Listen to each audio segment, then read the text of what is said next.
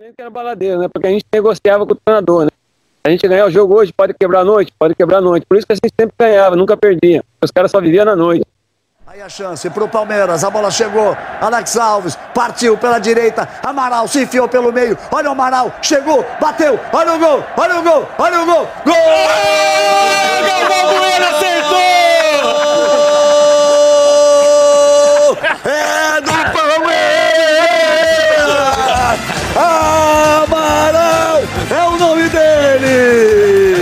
salve, molecadinha, sou Tomate, tudo na paz. Nobras comigo de hoje temos ele que, como eu posso dizer, era designer de velório e virou um dos ícones do futebol mundial.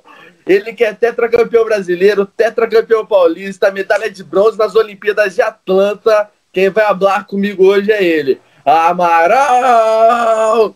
Tranquilo, filho? Tranquilo, irmãozinho. Ai, ai, ai, um, um pra você, pra gente come- começar o nosso bate-papo aí.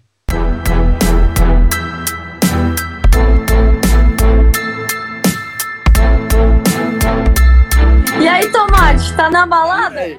Vamos começar quando você ainda era um pequeno Alexandre lá em Capivari. Como foi sua infância? A minha infância foi uma infância difícil, né? Uma infância difícil, onde eu tinha que trabalhar, sustentar minha família, né? Cheguei a trabalhar na funerária por quatro anos, né? Além de trabalhar na funerária, eu trabalhei numa fábrica de calcinha plástica, fui engraxate, pegava papelão na rua. Depois me despontei no futebol em 1992. Como- Eu fiquei sabendo que você tocava na banda da cidade, é verdade? É, pô, você tá bem informado, hein? Tem- tinha até esquecido, é verdade. Tocava na banda municipal de Capivari, né? Não era Qual que era, músico. seu- qual que era Eu era- instrumento? Meu instrumento era percussionista, né? Tocava caixa e tocava bangô. Vamos, olha ele.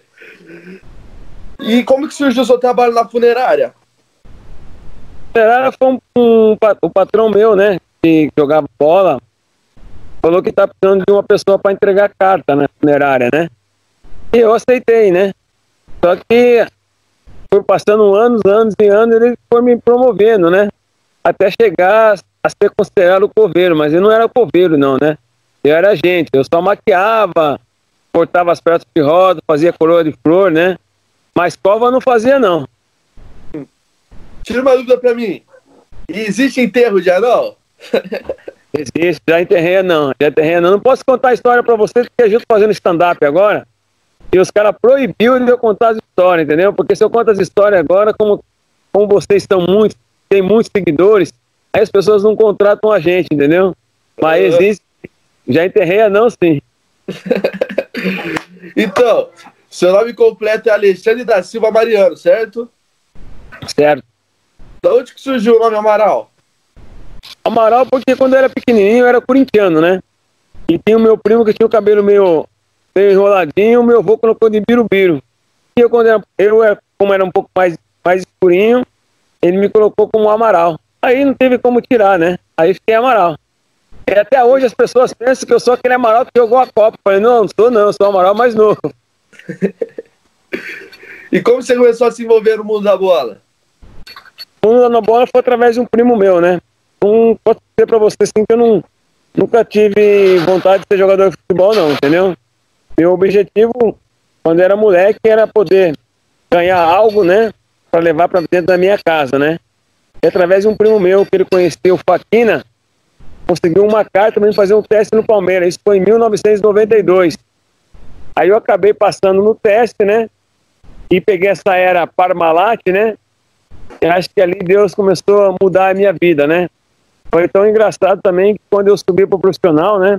Até o próprio Valério Luxemburgo foi muito questionado pela imprensa, né? Como você vai colocar um jogador inexperiente para jogar, né? Um, uma final de, Campeonato Paulista, onde o Palmeiras acho que fazia 19 anos que não ganhava um Paulistão, né? Se não me engano, 19 ou 17 anos. Aí o Vanderlei Luxemburgo falou assim, pô, o cara que pegava defunto não vai assustar com, duas, com 30 mil pessoas, né? Que antigamente o Parque Antártica, é, o que cabia era 30 mil pessoas. E as coisas na minha vida foram acontecendo.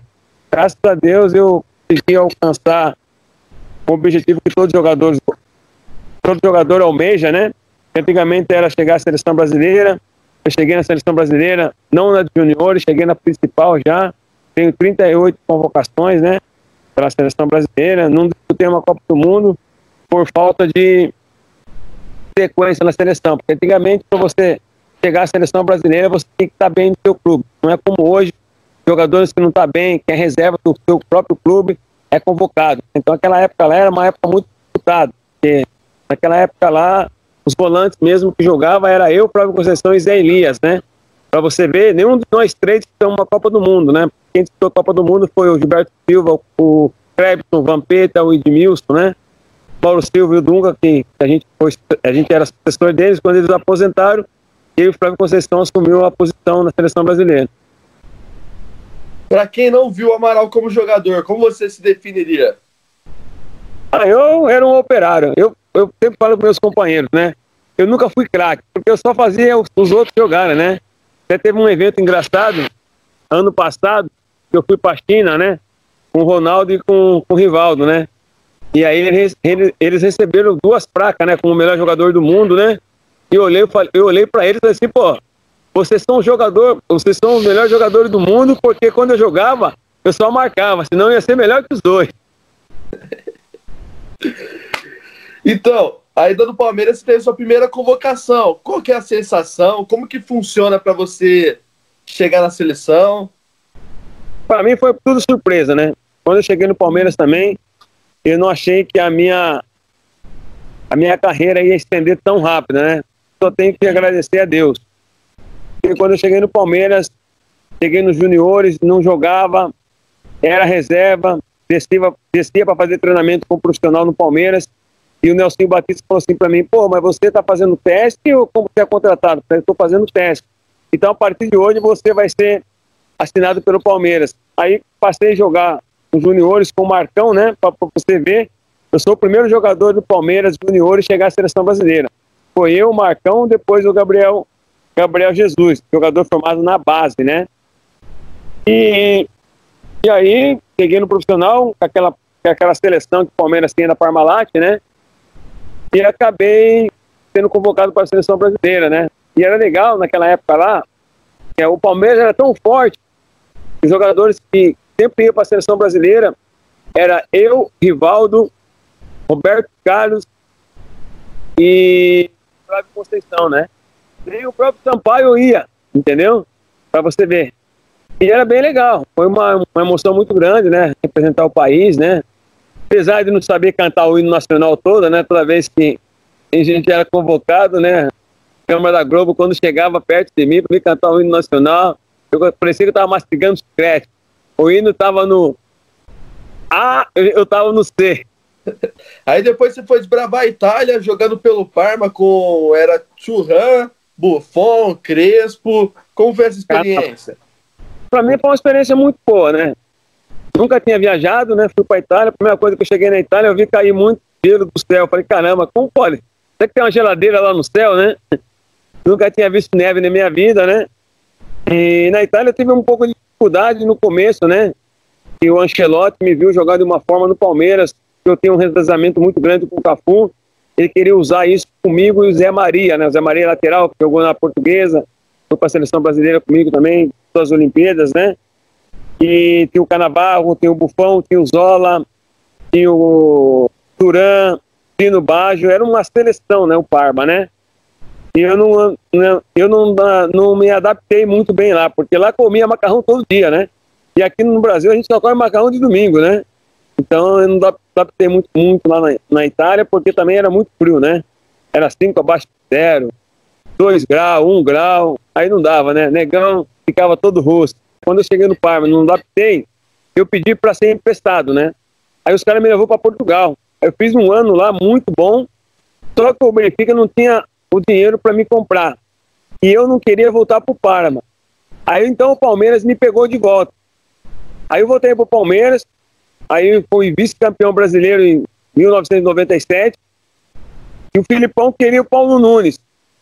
E o Benfica queria, queria eu. Então o Palmeiras entrou em, em contato com o Benfica e fez aquela troca. Vai Amaral para o Benfica e vem Paulo Nunes. Aí quando eu cheguei no Benfica, na segunda passagem minha, peguei um treinador muito estranho, que não gostava de mim, estava me queimando, né? E o Vanderlei Luxemburgo me ligou, falando, pô Amaral, a gente vai fazer um time aqui no Corinthians vai ser campeão. Você quer vir pro Corinthians? Falei, pô, se for pro Corinthians, você vai me matar pros caras do Palmeiras. Não, fica tranquilo que a gente vai chegar aqui, a gente vai ser campeão. Eu falei, mas o torcedor do Corinthians vai, vai ter uma rejeição, porque o Palmeiras é o rival principal do Corinthians, como o Corinthians é o rival principal do Palmeiras. E eu cheguei no Palmeiras, cheguei no Corinthians, já fui campeão paulista e fui campeão brasileiro. E aí resolvi, resolvi ir embora do Corinthians porque eu não estava jogando muito, né? Porque estava jogando Rincon e o Vampeta, que estavam muito bem, e eu acabei indo para o Vasco, onde fui considerado um dos melhores joga melhor jogadores no Mundial, que a gente perdeu o Mundial para o Corinthians, né? E aí eu acabei voltando para a Itália, que eu fui para a Fiorentina, onde fiquei quatro anos na Fiorentina, onde eu consegui ganhar uma Copa Itália, e é onde também perdi muito dinheiro, né? Porque a Fiorentina quebrou, né? Quebrou, faliu. Deixei ali 12 milhões de reais. Hum, voltando um pouquinho só. Você chegou no Galáctico Vasco com Romário, Edmundo, Juninho Pernambucano. Como que era o clima no vestiário? É, no clima do Vasco era, era estranho, né? Porque no clima do Vasco tinha duas divisões, o Edmundo e o Romário, né? Teve até um jogo engraçado, né? Eu olhei pro Romário, peguei, toquei pro Edmundo, o Romário me xingou. Aí teve uma outra bola que clareou, dei uma olhada pro Edmundo de canto, falei, quer saber? Vou tocar pro Romário. O Edmundo veio pra cima de mim. Aí teve uma bola que os dois estavam pedindo, toca em mim, toca em mim. Eu peguei, chutei, a bola foi pro lá, foi pra fora do lambrado. Aí os dois veio pra cima de mim. é foda. Vamos dar uma resumida aqui para não ficar tão longa a entrevista. Aí você foi campeão do campeonato turco pelo Besiktas, foi pro Grêmio, teve passagem pelo Catar, Polônia, Austrália, Indonésia. Qual lugar que você mais gostou de morar? A Itália. Itália. Pela, pela segunda volta em Firenze, né? Porque a segunda volta minha foi muito uma volta muito magnífica, né? Onde conheci jogadores incríveis como Rui Costa, como Nuno Gomes, como Todo, Torricelli, Chiesa, né? Delívio a gente tinha um timaço lá e a gente acabou sendo campeão da Copa Itália, em cima do Parma. E qual o maior perrengue que você passou nessa, nesse tour pela Europa? Acho que o maior perrengue que eu passei foi na minha infância, né? Onde não tinha que comer, tinha que comer só arroz com cebola, né? Eu acho que depois da dificuldade que eu passei na Itália, que eu passei na, na Turquia, que eu passei no Catar, que eu passei na Polônia, foi coisas da vida mesmo, mas a minha infância foi a maior dificuldade que eu tive na minha vida. Agora vamos para um quadro aqui do Obras Comigo que chama Bate Bola Speed. Coisa rápida, fechou? Fechou. Um jogo inesquecível. Um jogo inesquecível para mim foi entre Brasil e Argentina, onde eu dei um passo para o Donizete fazer um gol, que o Brasil fazia 19 anos que não ganhava da Argentina. Um jogo para se esquecer.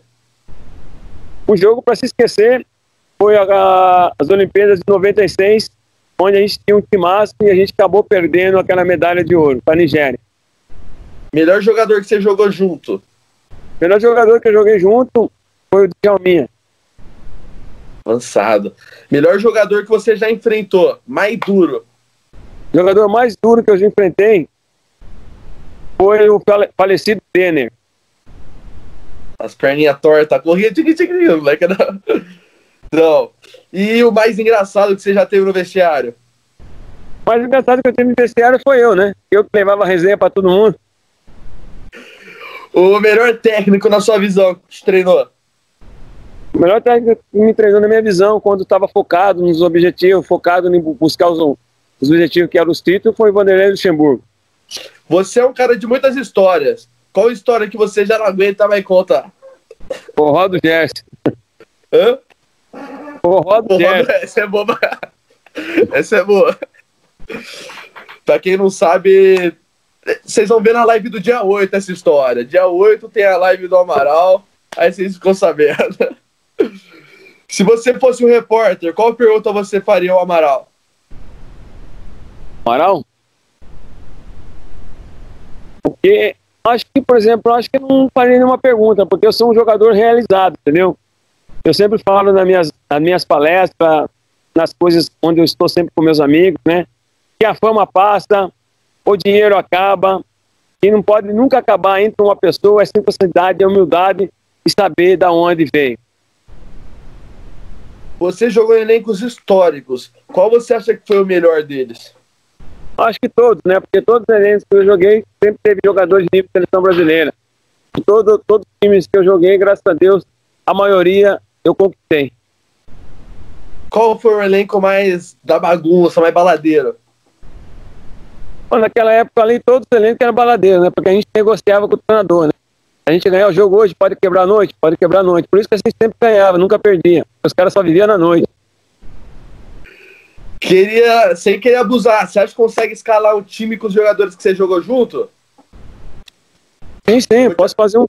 Eu, eu, eu posso, posso fazer uma, uma seleção dos jogadores que jogou comigo. Vamos lá, no gol.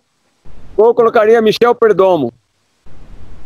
Na lateral direita. Na lateral direita eu colocaria Cafu. Na zaga. Na zaga eu colocaria Antônio Carlos e Júnior Baiano. Lateral esquerdo. Roberto Carlos. E como que seria? Seria 4-3-3, 4-4-2? 4-4-2, de volante colocaria Amaral e Flávio Conceição. Rivaldo, Jalminha, Romário e Ronaldo. Fraca seleção, hein? então, como poderia, colocar, colocar um goleiro estrangeiro, eu colocaria Elton do Vasco. Os caras é foda.